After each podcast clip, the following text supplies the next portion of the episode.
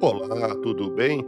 Sejam bem-vindos ao podcast Espiritismo. Aqui é o Paulo e onde quer que você esteja, você está em ótima sintonia. Parábolas que Jesus contou. Na parábola da ovelha perdida, Jesus utiliza como símbolo um animal, um valor da natureza que nos cerca, com a qual convivemos e da qual dependemos. Em Lucas, no capítulo 15, versículos 3 a 7, encontramos a parábola da ovelha perdida. Quem de vós, se tiver cem ovelhas e perder uma, não deixa as noventa e nove no campo e vai em busca da ovelha perdida até encontrá-la?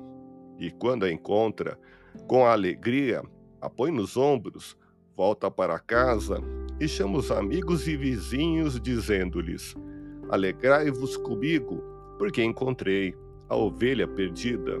Eu vos digo que também no céu haverá mais alegria por um pecador que se arrepende do que por noventa e nove justos que não necessitam de arrependimento.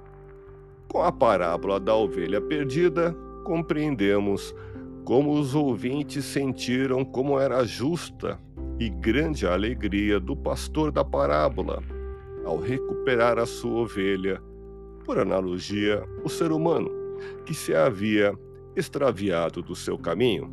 Ouça podcast Espiritismo.